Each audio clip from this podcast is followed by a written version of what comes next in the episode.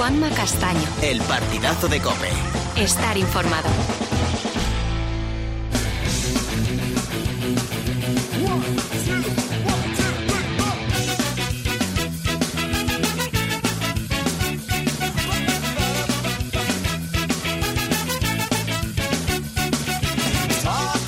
Kilómetro 42, es la 1 y 14, ahora menos en Canarias. Sigue Joseba y está Chema Martínez. Chemita, muy buenas. Hola, buenas noches, Juanma. Buenas noches, Joseba. Hola, Chemita, ¿qué tal? ¿Estás muy tieso, Chema? Que si estoy tieso, madre mía. O sea, decir tieso es poco. Me duele absolutamente todo el cuerpo. Qué locura. Soy una gran agujeta andante hoy. Explícales, explícales a los oyentes por qué. Bueno, pues que este fin de semana he vuelto a la competición de verdad. Eh, se ha disputado en Sierra Nevada el, Campeonato de España de Snow Running, que es una modalidad que hemos estado, pues gracias a Filomena, pues viendo, ¿no? Cómo la gente corría por la nieve con los crampones estos y, bueno, pues la carrera fue el sábado en un recorrido de 11 kilómetros. En principio iba a ser 12, 12,7, pero, pero al final había, pues en la parte más alta, cerca del Veleta, había viento y al final decidieron acortar un poquito. Al final nos quedamos en 11 kilómetros. Y y bueno, se limitó a 300 participantes, lógicamente con el por seguir el protocolo COVID y no pudo haber muchos aficionados y espectacular, espectacular, pero duro, vamos, salir a 2.200 metros de altitud donde está Prado Llano hasta subir a 3.000 metros, el desnivel increíble y sobre todo que vas corriendo una superficie como la nieve, la cual no estaba dura, está un poquito blandita, sopa como se suele decir y, durísimo, es sufrí, o sea, increíble. Y luego la bajada, todo el trabajo a nivel excéntrico, Total, la conclusión que me he pasado dos días que casi no puedo ni caminar, ¿eh? Y fíjate Oye, ¿con qué calzado corriste, Chema?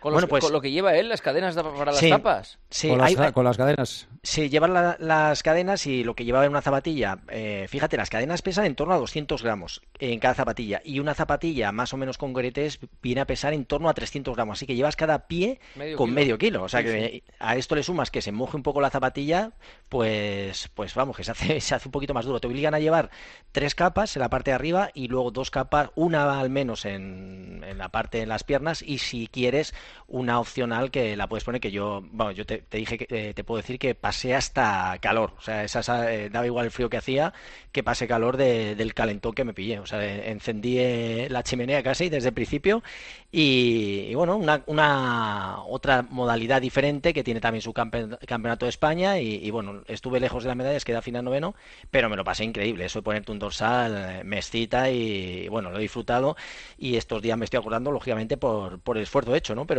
pero muy contento, muy contento de volver otra vez a, a ponerme un dorsal que creo que es maravilloso. Qué bueno. No está mal, no está mal el, fin de semana, pero bueno, ha habido de todo, ¿eh? También yo estoy con mis sí, Hay que decir que ganaron Eduardo Hernández en categoría masculina y Virginia Pérez en, en la femenina. Y hemos tenido mitin en Barcelona esta tarde, Chema.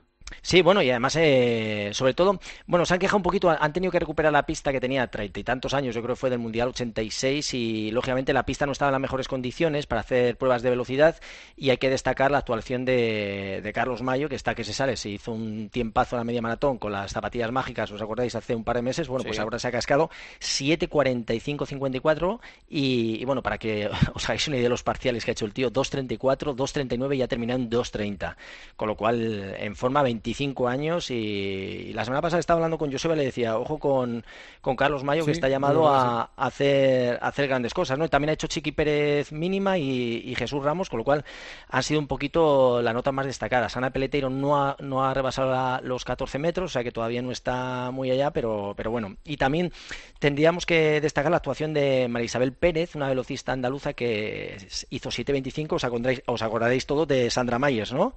Sí, claro. Bueno, pues eh, hay un récord que tiene... Mítica.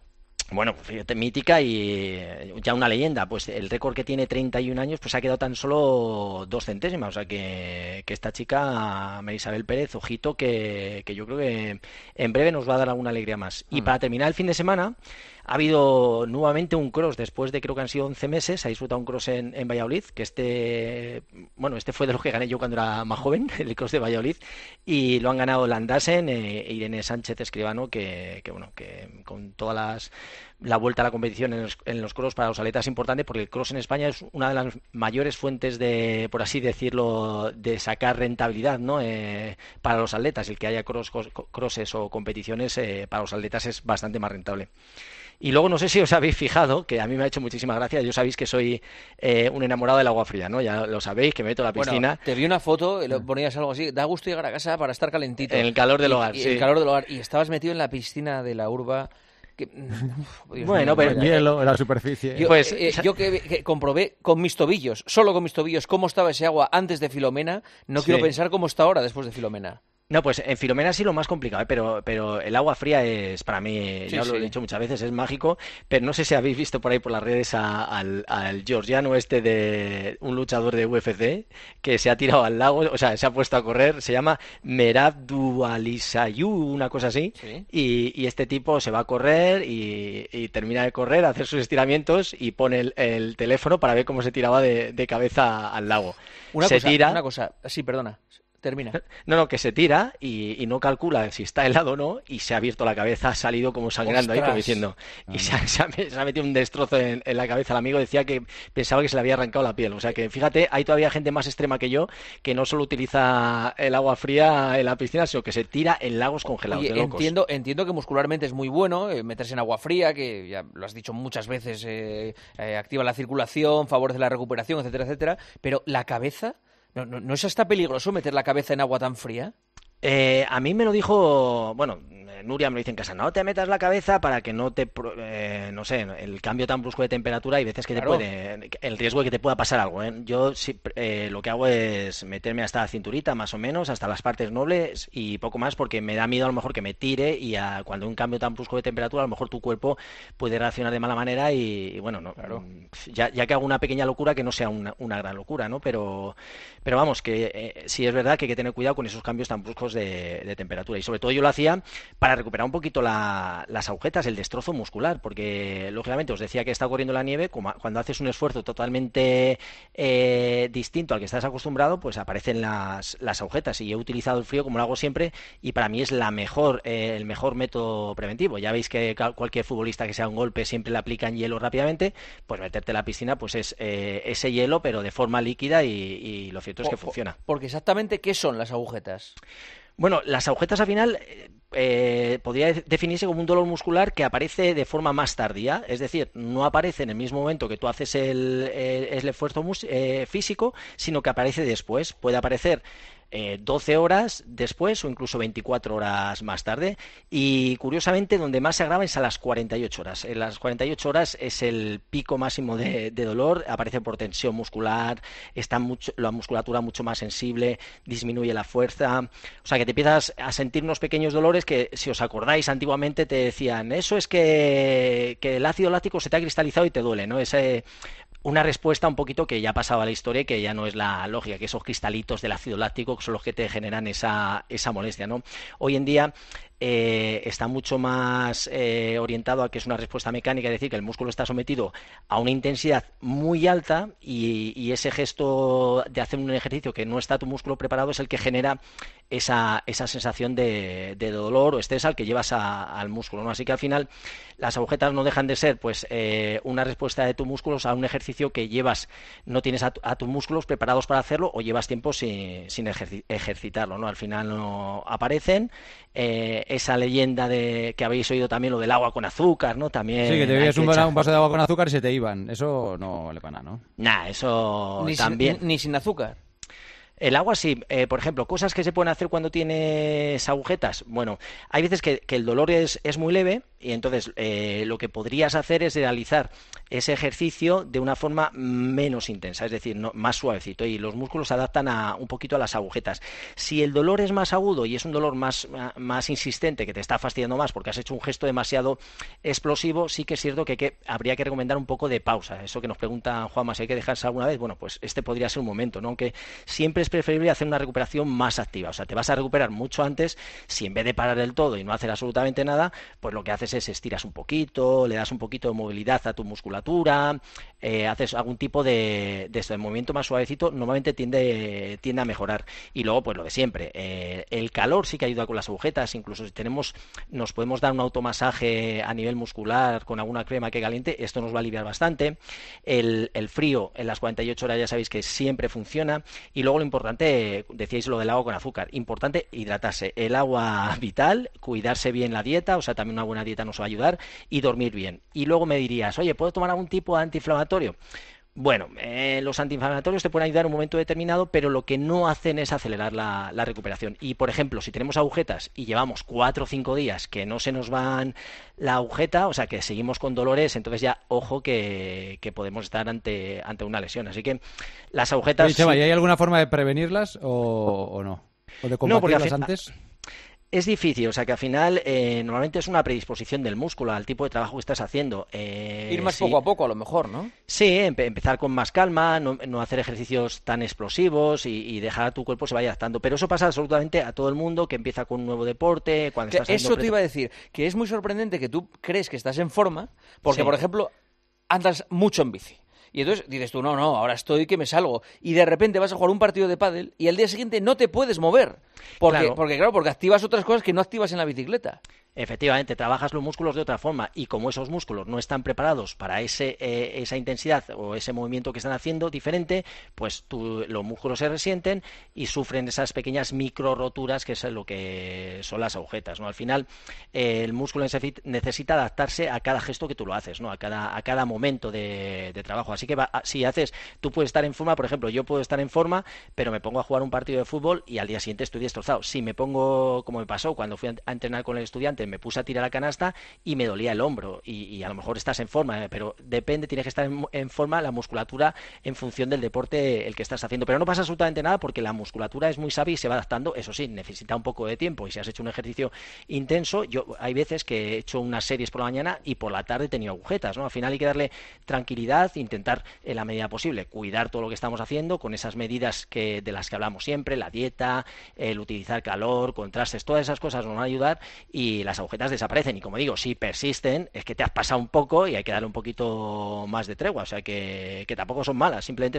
es, una adaptación que, requiere el músculo para seguir pues avanzando en nuestro, en nuestro estado de forma, para seguir trabajando la musculatura. Vale, perfecto. Vamos con las preguntas de los oyentes. Joseba. Vamos a la primera. ¿Cómo manejar las tiradas largas mentalmente? Es muy interesante esto, ¿eh? Sí, pues mira, eh, suele ser muy duro. O sea, antes de una, una cosa, ¿a partir de cuánta distancia se considera tirada larga? Pues para mí, por ejemplo, 20 kilómetros ya es una tirada. joder, Chema, no te pase. Eh, para mí, para, mí. Sí, claro. Pues una hora o así. Yo sí, sí. O sea, todo lo que pasamos, por así decirlo, de una hora, eh, ya podríamos hablar de, tirada, larga. claro, perfecto, eh, buena referencia. Sí, o sea, una hora, hora y media. Cuando la, referencia viene dada porque al final hay un, vaciamiento de glucógeno muscular y glucógeno hepático. Entonces empezamos a tirar de otras vías. Entonces hablamos un poquito que mínimo se hayan vaciado los depósitos, que viene a durar una hora. Entonces ya estamos hablando de una tirada larga.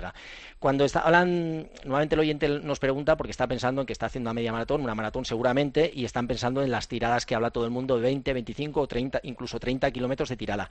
Yo no soy muy partidario de, volverte loco haciendo tiradas tan largas, porque además, como nos hace la pregunta, mentalmente son muy duras. Si estás, sales a entrenar eh, tú solo, lo primero que le, que le diría, ¿cómo trabajarías mentalmente? Si puedes salir acompañado, siempre mejor que mejor.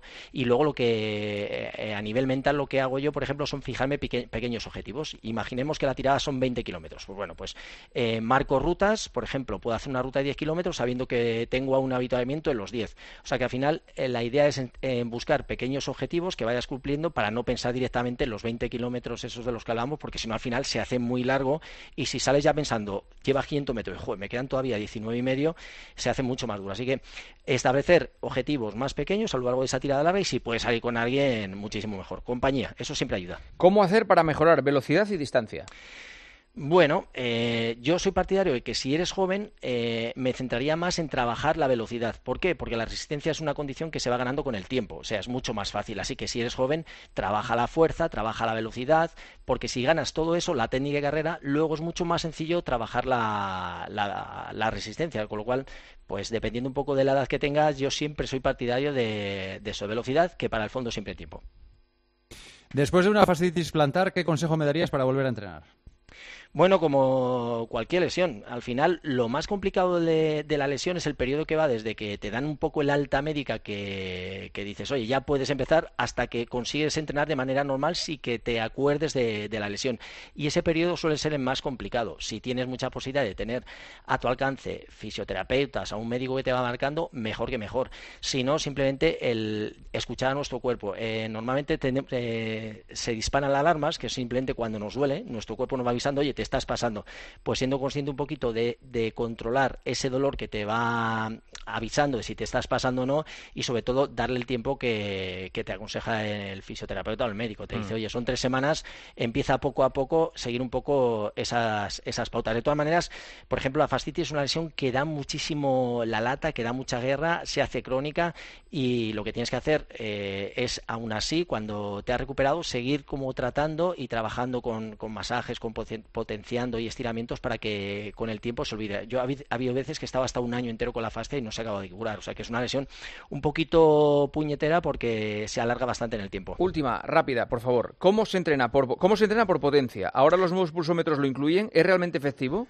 Pues efectivamente, es una manera de entrenar distinta. La bici ya lleva instaurado bastantes años, ahora se ha incorporado también en el mundo del running y bueno, es una medición más, una herramienta más que tienes para saber cómo estás trabajando. Si hablamos sobre de frecuencia cardíaca, la frecuencia puede ser que a veces esté un poco eh, disparada porque puedas tener fatiga, porque no te encuentras bien y sin embargo este medidor de los vatios pues analiza todos los factores conjunto con la frecuencia cardíaca y te da un valor más objetivo de si estás pasándote entrenando o estás entrenando a los niveles que te marca el entrenador. Pero ¿y lo traen todos los pulsómetros? Sí, sí. Yo tengo, eh, por ejemplo, el Polar Vantage V2, que es el que tengo, y te va marcando. Y para que te hagas una idea, nuevamente el otro día de la carrera fui a 500, 600 vatios durante todo el tiempo y hubo un momento que hice 800 vatios. Una auténtica locura. Joder. Gracias, Chema. Un abrazo. Buenas noches. Hasta luego, Joseba. Hasta mañana, chao.